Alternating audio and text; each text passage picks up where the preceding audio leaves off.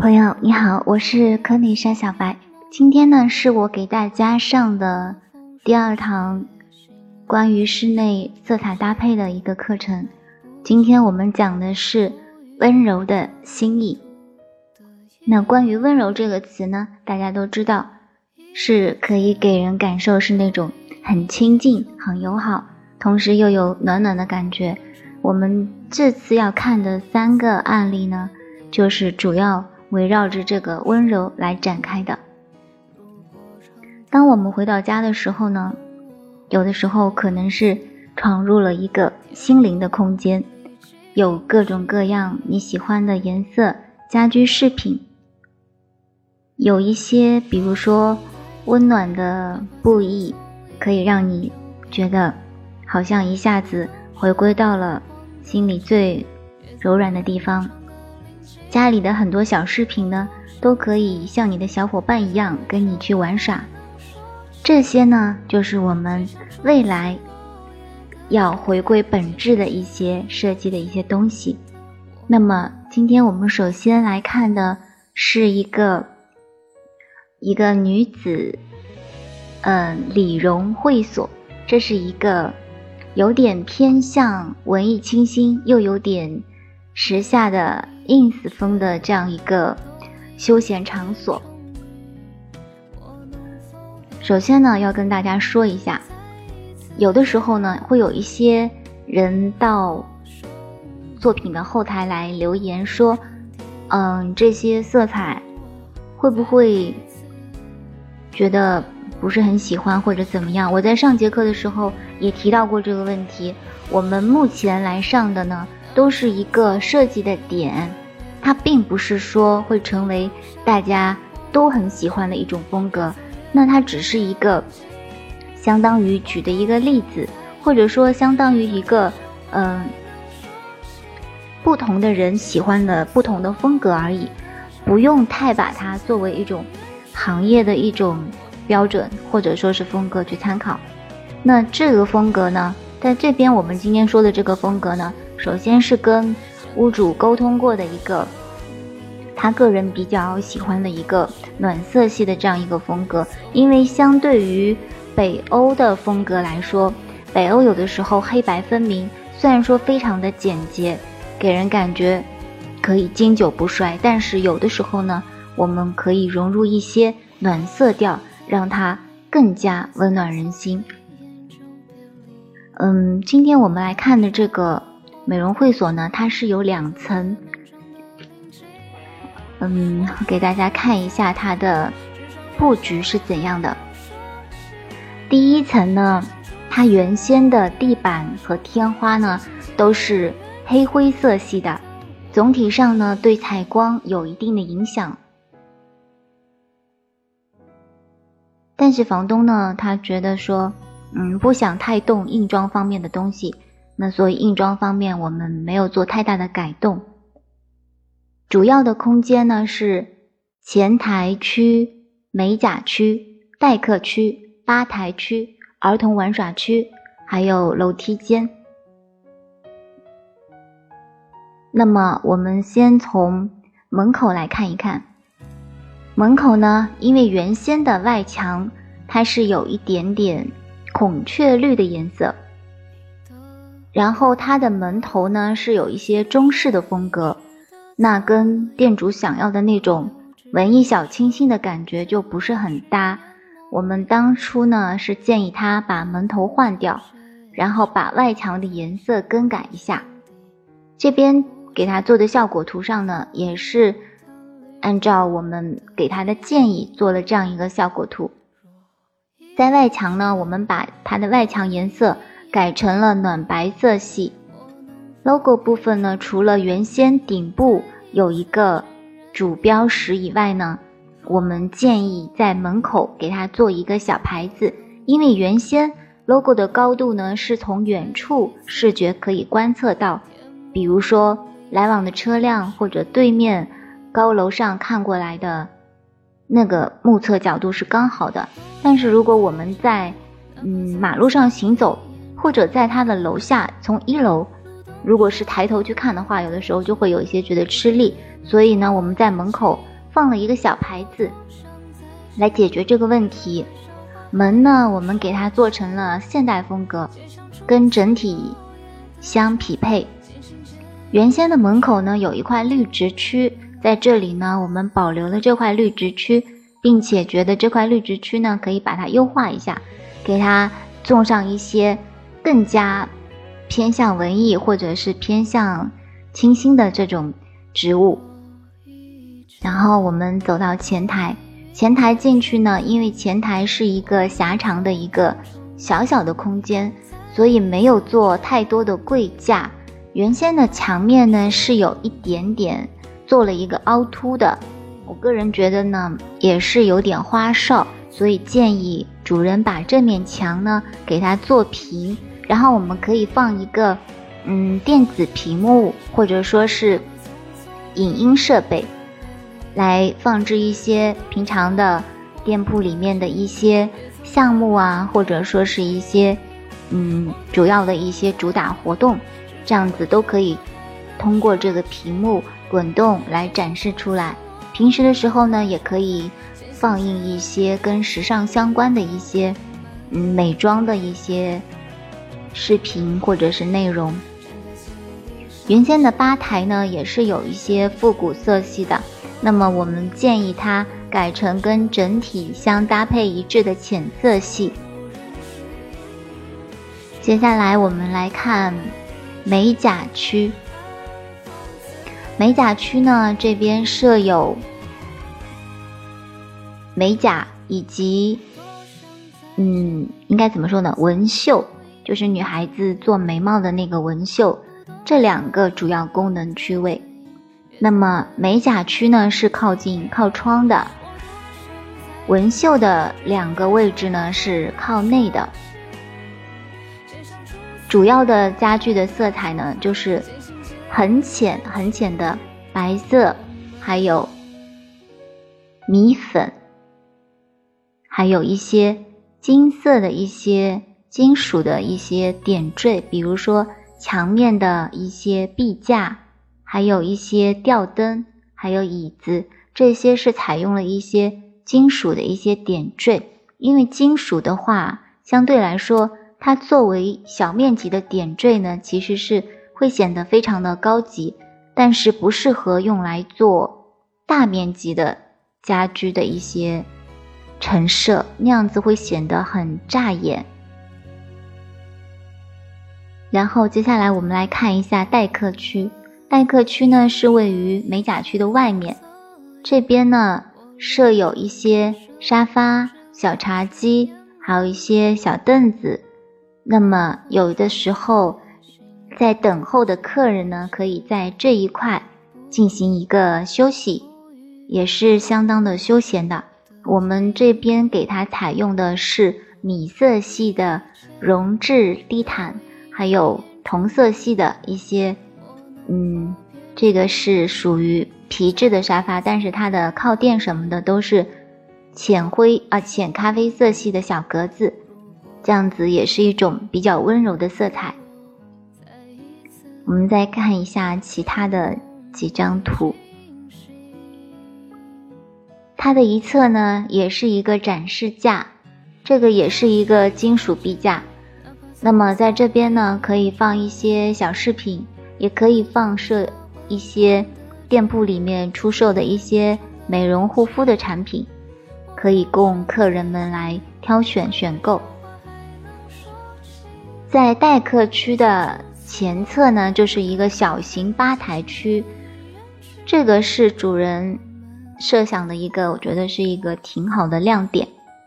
嗯，就是相当于把这个区域做了很多合理的。周边的一些设计，比如说等候区的客人，那他可以在这里享用一些美味的餐饮啊，这些都是可以的。这一块小吧台区呢，我们给它单独做了一个颜色，是为了让它在所有的色彩空间里面小小的凸显出来这一块，但是也不是那种特别亮丽的颜色，就是一种。也是属于比较饱和度比较低的这么一种色彩。家具上面呢也是采用原木色系的。这边还有可以坐的两个位置，然后我们再看一下儿童玩耍区。这里呢是供孩子们休息玩耍的区域，因为店里面客人在做护理等项目时候呢，孩子们往往会有些无聊，那么妈妈们可能也担心，又要照看孩子，然后自己又在那边做护肤什么的，会无心顾及。那么店主非常贴心的想到了一个孩子们玩耍的空间，孩子们可以在这里玩耍，也不会吵到自己的妈妈。接下来呢，我们来看一下二楼。二楼呢，原先它的地板呢是属于木质拼接的地板，我们也是保留了它原先的色彩。墙面呢是白色墙面，顶面呢我们进行了适当的色彩调整，这边使用的是灰绿色。二楼的主要区域呢是卫生间、洗手间、淋浴区、蒸缸区、调配室、待客区、美容室。那么我们接下来来看一下二楼的待客区，是一个比较大的一个区域。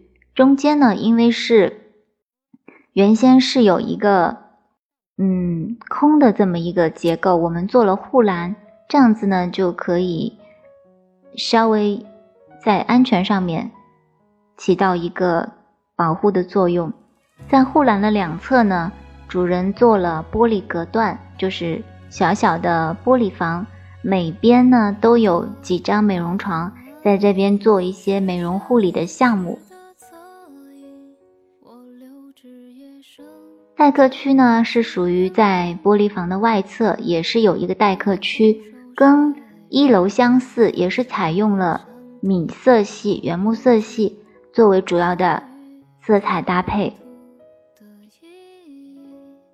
在我们的玻璃房里面的美容床呢，也是一种浅色系的，比较符合整体色彩搭配的。窗帘呢，我们用了香槟色，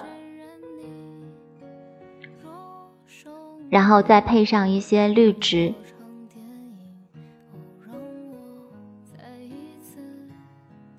接下来我们再看一下二楼呢，有一个蒸缸区。蒸缸区呢是在这边做一些，嗯，身体护理，包括一些泡澡类、一些排毒类项目的。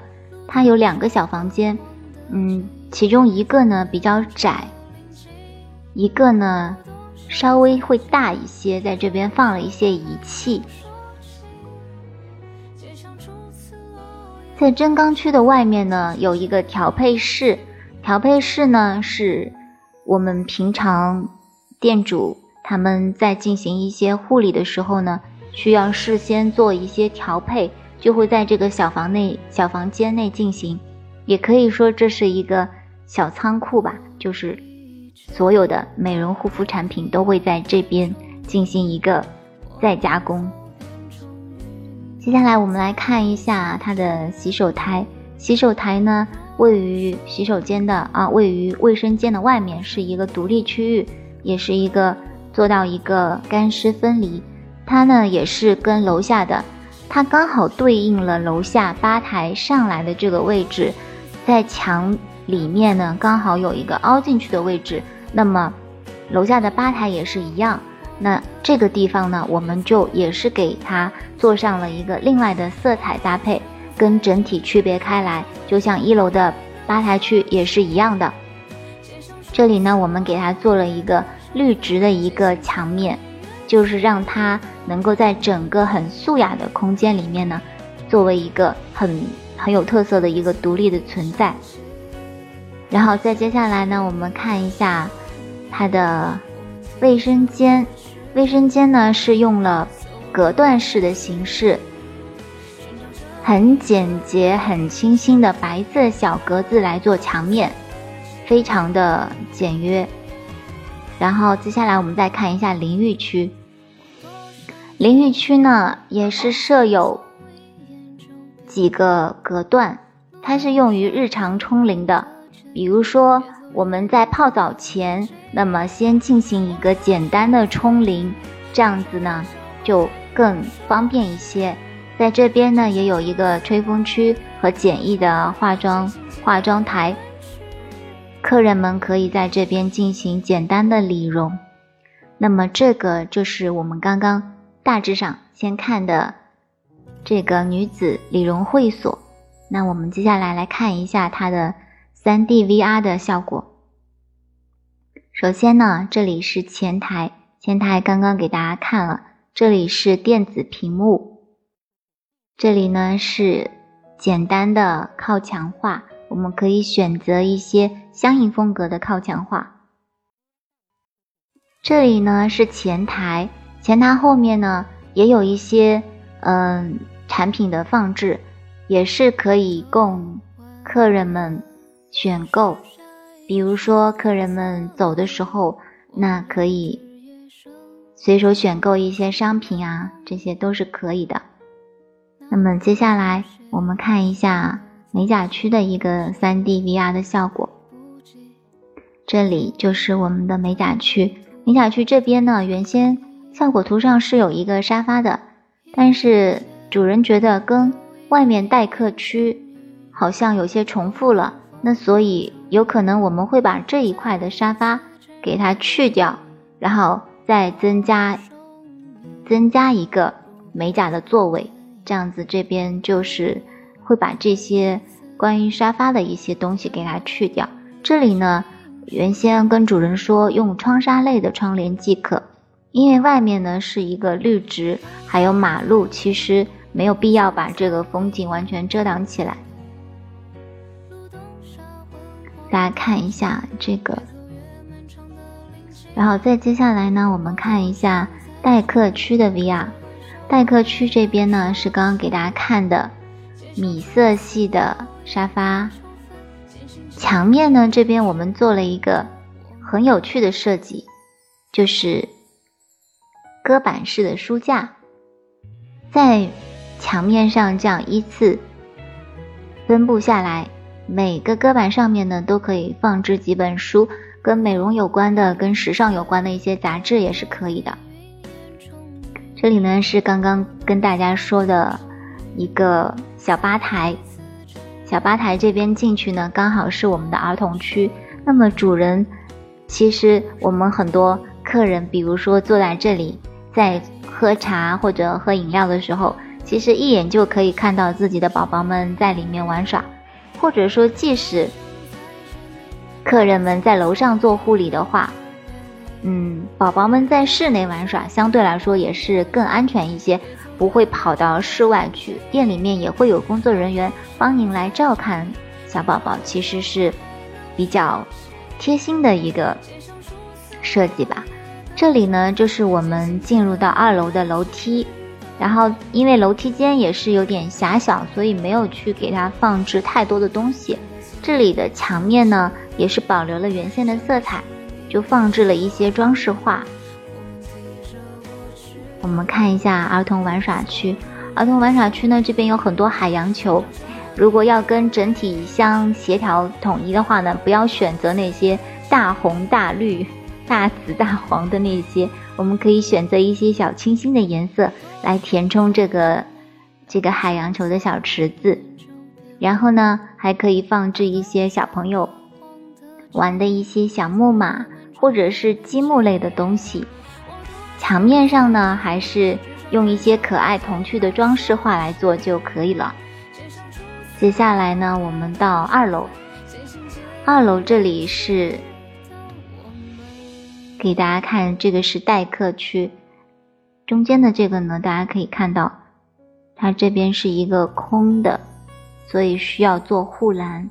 我们把护栏呢，也是这样做好。然后这里是玻璃房，玻璃房里面呢，就是我们美容室了。好了，这个嗯女子理容会所呢，我们先看到这里，接下来呢。我们来看一下另外的两个案例。第二个案例跟大家说的呢，叫做《橘猫之家》。橘猫之家呢，它是我做的一个小户型的一个案例。主体上面来说呢，是以白色、原木色、浅粉色，还有玻璃镜面、薄荷绿、灰绿这几个颜色作为主打的一个空间。我们现在看到的这个呢，是客餐厅跟沙发跟客厅是连在一起的。客餐厅这里呢是白色的。餐桌，还有花艺，因为这个空间呢是一个宠物的一个这么跟主人的一个和谐相处的一个空间，所以呢我们会看到很多小猫咪，还有小鱼，就连装饰画呢也是关于猫猫的。有没有觉得这个装饰画上的猫猫跟底下的猫猫很交相呼应呢？我们看一下这里，沙发上面还有几只，地上也还有几只。对于喜欢猫猫的人，因为像我身边真的有这样的人，他家里面一连就养了五六只，然后五六只猫猫又生小猫，家里面就到处都是猫猫。这里呢是厨房，我们这堵墙呢，大家有看到是一堵矮墙，它跟厨房这里呢。刚好有这么一堵矮墙来相隔，我们可以看到厨房，但是又没有完全把这堵墙拿掉，而是刚好可以作为一个沙发的一个靠背。这里呢，因为这个原先应该是一堵背景墙，但是呢，我不想用传统的那些花纹或者是柜架来做。所以呢，这里运用了一个镜面的元素，同时也还是彰显了爱猫之人的喜好。镜面元素呢，又可以达到一个室内扩张的效果。大家再看一下，我们可以放一些小饰品，比如说仙人掌，还有这些小的一些比较。有趣的一些小饰品，一些小布偶，还有一些精致的小瓶子。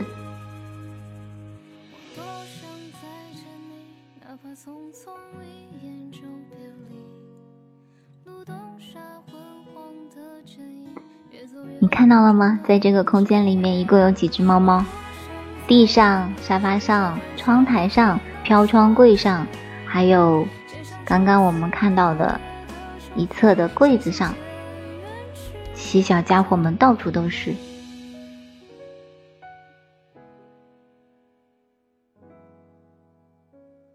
这里呢，是从门进来的通向房间的一个通道，这里也挂了有趣的关于猫猫的装饰画。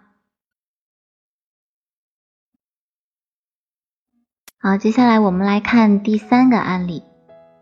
第三个案例呢，它的名字叫做一白，这是一个中小户型，很多空间都比较小，所以我们适当的进行了可调整的墙面和门的位置。主题呢，因为是丹麦生活氛围，关于丹麦呢，个人理解可能存在偏差。但也尽量在认识的范围内寻找最合适的设计。客餐厅的整体色彩呢是木质地板、白色系墙面，一些装饰画和木质小饰品显得轻松文艺。主卧室呢是女主人的房间，比较简洁，色彩为木质地板和白色系墙面，黑白线稿风格的墙面背景，色彩明艳，很大的跳跃性。都在一个度之内。书房呢是一个工作室，因为主人是珠宝设计师，所以我们进行了一些饰品的展示，来烘托这个主题。儿童房呢比较可爱，符合小朋友的生活习惯，各种木质、环保家具和绘画用品、小帐篷等，很适合小朋友去玩耍。厨房的色彩呢，总体以原木色为主，地面、墙面和客餐厅相统一。卫生间位于主卧内，总体呢跟主卧的色彩保持一致。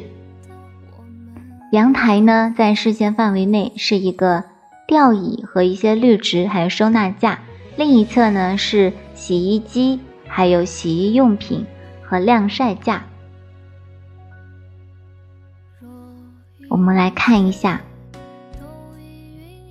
从大门进来，这里呢是一个试衣镜，这边呢可以放置一些日常用的一些。比如说，随手需要出门的一些是那个小物品。这边呢，原本呢，按照我们的以往习惯，可能会给它做一个电视背景墙，但是因为近年来电视已经越来越被摒弃到客厅以外的元素之内了，所以我们把这一块呢，作为一个装饰化的区域。因为主人他也是一个艺术人士吧，所以就在这边做了一些装饰画。我们可以看到还有一些靠墙画在这边。这里呢是沙发，也是会有放一些绿植在。这里呢是一个，应该说是一个门型的这样一个柜子。放置平时看的书，还有一些小饰品。这里有一个小梯子。这里呢是餐厅，餐厅这里刚好是对着厨房，从厨房直接出来呢，就可以把东西拿到餐厅这里给家人们使用了。我们再看一下，从这里客厅进去，这里刚好是工作室。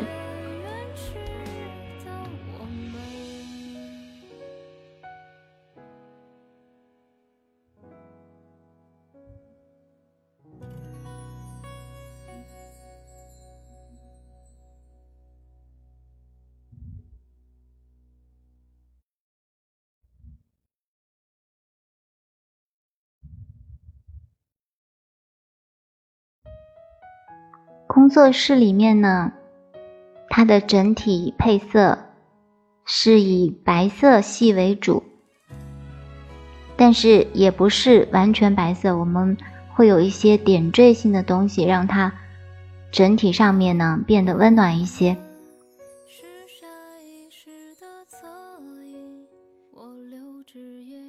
大家可以看一下，刚跟大家说，这里是一个珠宝设计师的一个工作室。它的一侧呢，是它设计的一些珠宝展示。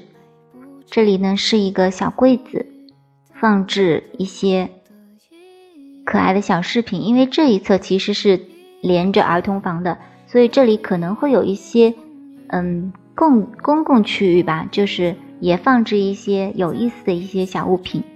这里呢是一些置物篮，色彩上呢也是属于一个。嗯，原木色系，它是藤编的，所以其实跟木色系很接近。桌子上呢是一些主人平时工作需要用到的工具，还有一些小饰品。大家可以看一下，这里有比较放大的图片。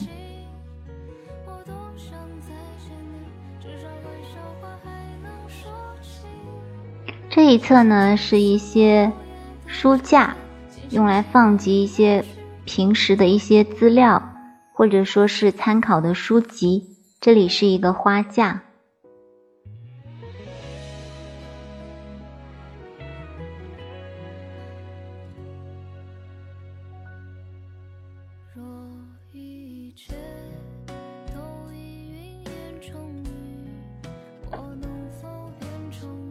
接下来我们看一下主卧。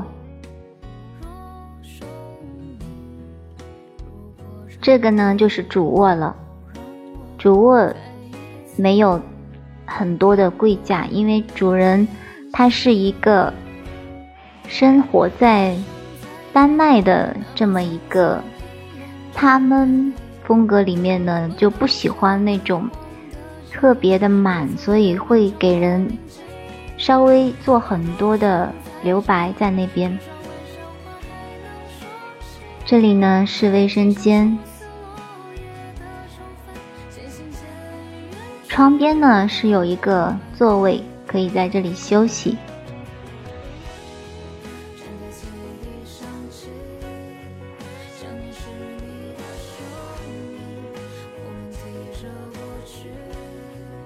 大家可以看一下，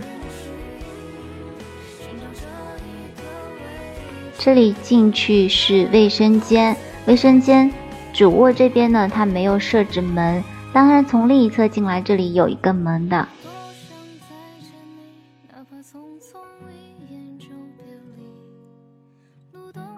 我们看一下儿童房，儿童房呢也是原木色系为主，它有一个背景墙，是一些涂鸦的线条。床边呢有一些小的一些收纳盒，可以放置整理玩具。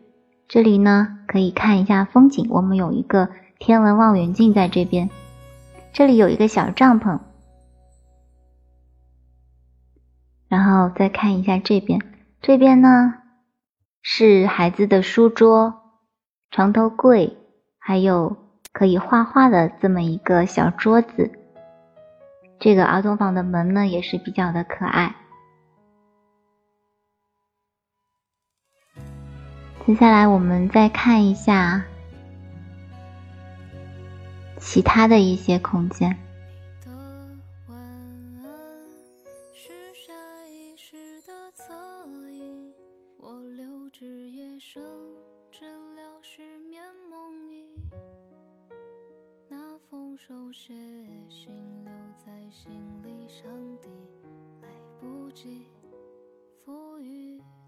刚跟大家说的三个案例呢，它们的相似点都是相对来说，所有的色彩上面呢都是属于比较温和的颜色，像米白色或者是香槟色。